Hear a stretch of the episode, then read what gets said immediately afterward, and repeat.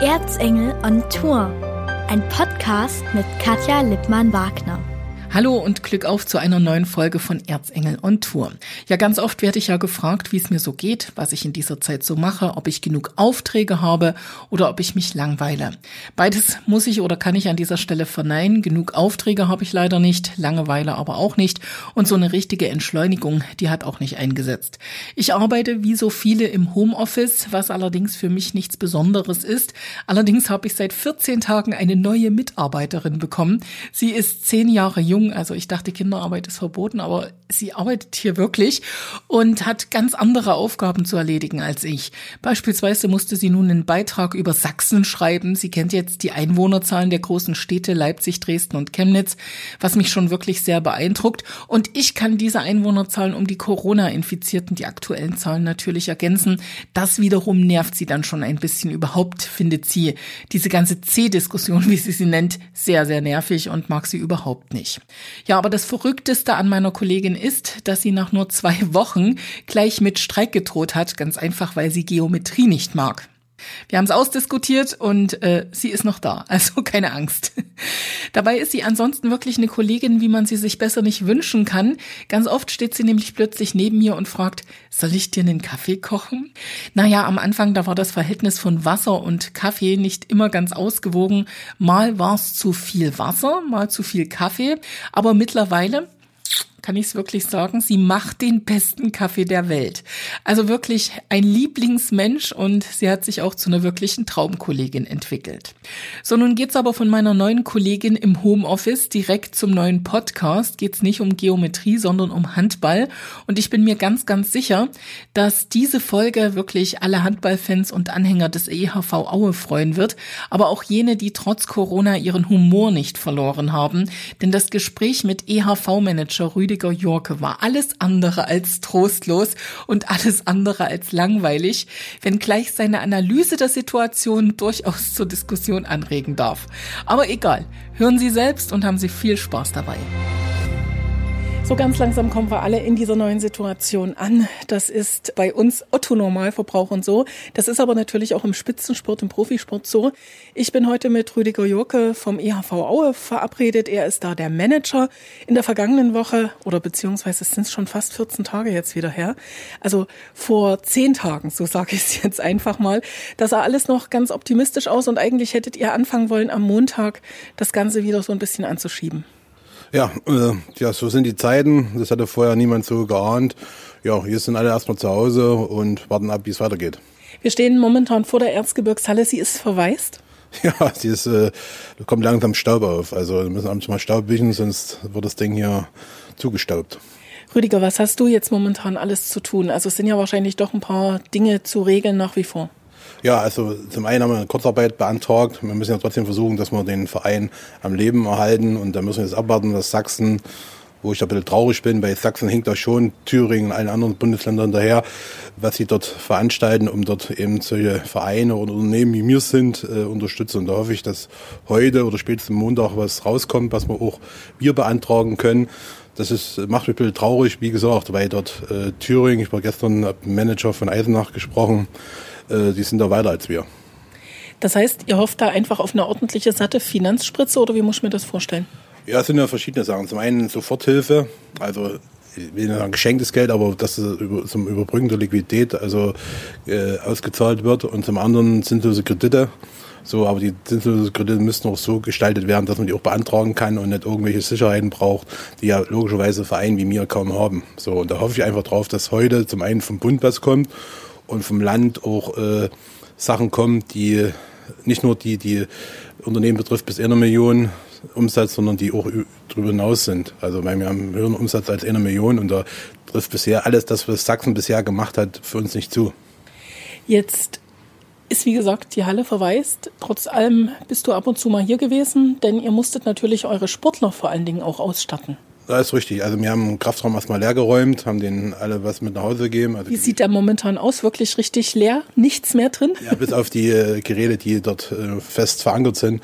So, und haben jedem was mit nach Hause gegeben, beziehungsweise haben dann auch eine Aktion gestartet, dass sich jeder ein Spieler äh, selbstständig was im Internet bestellen kann und mir da die Hälfte dazugegeben, also bestimmten, so dass sie da was machen können und zum meisten laufen und trainieren eben zu Hause.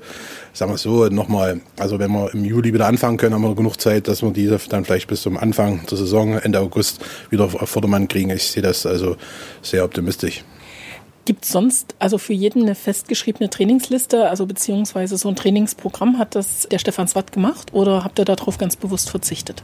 Wir sind in Kurzarbeit, also das geht überhaupt gar nicht. Es ist so, dass äh, die eine Empfehlung kriegen und dann sind sie ja lang genug Profis, die wissen schon, was sie zu machen haben. Da gibt es so viele Vorschläge, was man machen kann. Also die halten sich selbstständig für. Also Empfehlungen haben wir gemacht, haben gesagt, das können wir machen, das sollte wir machen. So, aber die wissen selber, die, was sie machen müssen. Also das ist schon so ein bisschen Sport im Homeoffice. Ja, ist ja schönes Wetter. Ich meine, man darf ja noch äh, rausgehen alleine. Noch. Im Umkreis von fünf Kilometer, glaube ich, von zu Hause darf man auf Sport treiben. Also ich denke, die werden sich da schon beschäftigen und ja, das ist eben, die können eben kein Handball spielen, aber das verlangt man ja nicht, das ist wie mit Autofahren, das verlangt man auch nicht. Mhm. Ansonsten sind die Jungs jetzt alle gut drauf. Also ihr habt ja auch ein paar ausländische Spieler dabei. Durften die nach Hause fahren oder wie ist da der Stand der Dinge? Ja, ich habe es denen freigestellt. Die hätten das eventuell machen können, aber sind alle hier geblieben, weil es auch schwierig war, dann äh, nach Hause zu kommen. Und so wie ich das weiß, haben sie auch eine Familie, Kinder, jetzt Erkrankungen oder so, ich muss jetzt unbedingt nach Hause, meine Eltern sind krank oder sowas. Das ist nicht der Fall. Die sind soweit alle fit. Ja, und werden ihre Freizeit nicht nur mit Sport verbringen, sondern vielleicht mit anderen Sachen. Familie kümmern und so weiter und so fort. Rüdiger, jetzt haben wir die ganze Zeit über die Sportler gesprochen. Wie geht's denn dir jetzt momentan so in der Situation? Ich glaube, du hast äh, deine Probleme damit. Ja, ist komisch. Ja. Ich bin ja nur immer unterwegs und wenn man dann im März zu Hause ist, ist es ein bisschen eigenartig. Ist ja so, ich habe mir ja vorgenommen, letzte Gespräch, Keller aufräumen, das ist schwierig. Der Lumpig ist nicht auf, kann ich gar nicht wegschaffen. Und Bücher lesen habe ich angefangen schon, aber ja, also das, was ich mir bis jetzt vorgenommen habe, vielleicht mal einen Schrank aufräumen, ist alles nicht passiert. Also ich habe schon noch was zu tun und ja, also ich hoffe ja, dass irgendwann mal die Zeit wieder vorbei ist und dann geht das wieder los. Aber für einen Person, der eigentlich immer unterwegs war und immer mit Leuten gesprochen hat, ist das schon komisch. Also, ist wirklich komisch. Ne? Man muss erst mal ankommen in der neuen Situation. Ging mir genauso. Ja, ist richtig. Ich stelle mich jeden Früh vom Spiegel und rede mit mir selber. Also. frag, frag, wie mir es geht und so weiter und so fort. Also, das ist schon eigenartig, aber wie gesagt. Was hast du dir heute früh geantwortet? Wie schön ich aussehe. Also. unrasiert, ja. liebe Leute, unrasiert. Stimmt, also ich tue jetzt meinen Körper vernachlässigen. Also ich tue jetzt nur rasieren, weil ich ja keine Termine habe. So, also nee, aber im Gegenteil, ich fange jetzt wieder früh mit Sport an, also mit Liegestütze, Klappmesser und Kniebeuge. Also wenn es so weitergeht, wenn es noch länger dauert, müssen die Spieler sich warm anziehen, da kann ich wieder selber Handball spielen. Also. Hast deinen Stammplatz schon gesichert. ja, Bengt Bornholm zittert schon beim Kreis. Also. Aber ich habe gehört, du beobachtest jetzt auch gern kleine Tiere, die flattern. Das stimmt. Also ich liege ja, ich habe ja abends so Zeit und Nachmittag kann ich sogar mal so verlegen. Jahrhunderte her, wo das passiert ist. Und da gucke ich auf den Balkon, auf den Vogel aus, da kommen ab und zu mal Vögel und da ich dann schauen, was es von einer Art ist. Also Kommt nur der Spatz vorbei oder ist auch mal eine Taube? Taube in Ernst? So, Echt? Also, Im Ernst? So Turteltauben. Also Also wirklich, Tauben sind wirklich viele. Also es sind viele Meisen, Spatzen weniger. Also Scheinspatzen sterben aus. Ne? Aber Meisen gibt viele und dann auch so ein rotes, so ein Gimbel kommt ab und zu mal. Hab den auch schon Namen gegeben. So, also jetzt kommt der Max wieder oder so.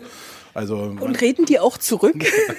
nee, nee, aber jedes Mal gegen die Scheibe geflogen. Ne? Die hatte falsche Richtung eingeschlagen. Die hatte ich gesehen, war von der Schönheit geblendet und wollte rein. ja, ja, aber die ist dann wieder, die hat sich wieder erholt. Also sie ist dann wieder weggeflogen. Also man dreht langsam durch und ich wäre eben jetzt Vogelkunde. Vogelkundler. Kann man das dann irgendwie auch mal irgendwie für den Handball nutzen?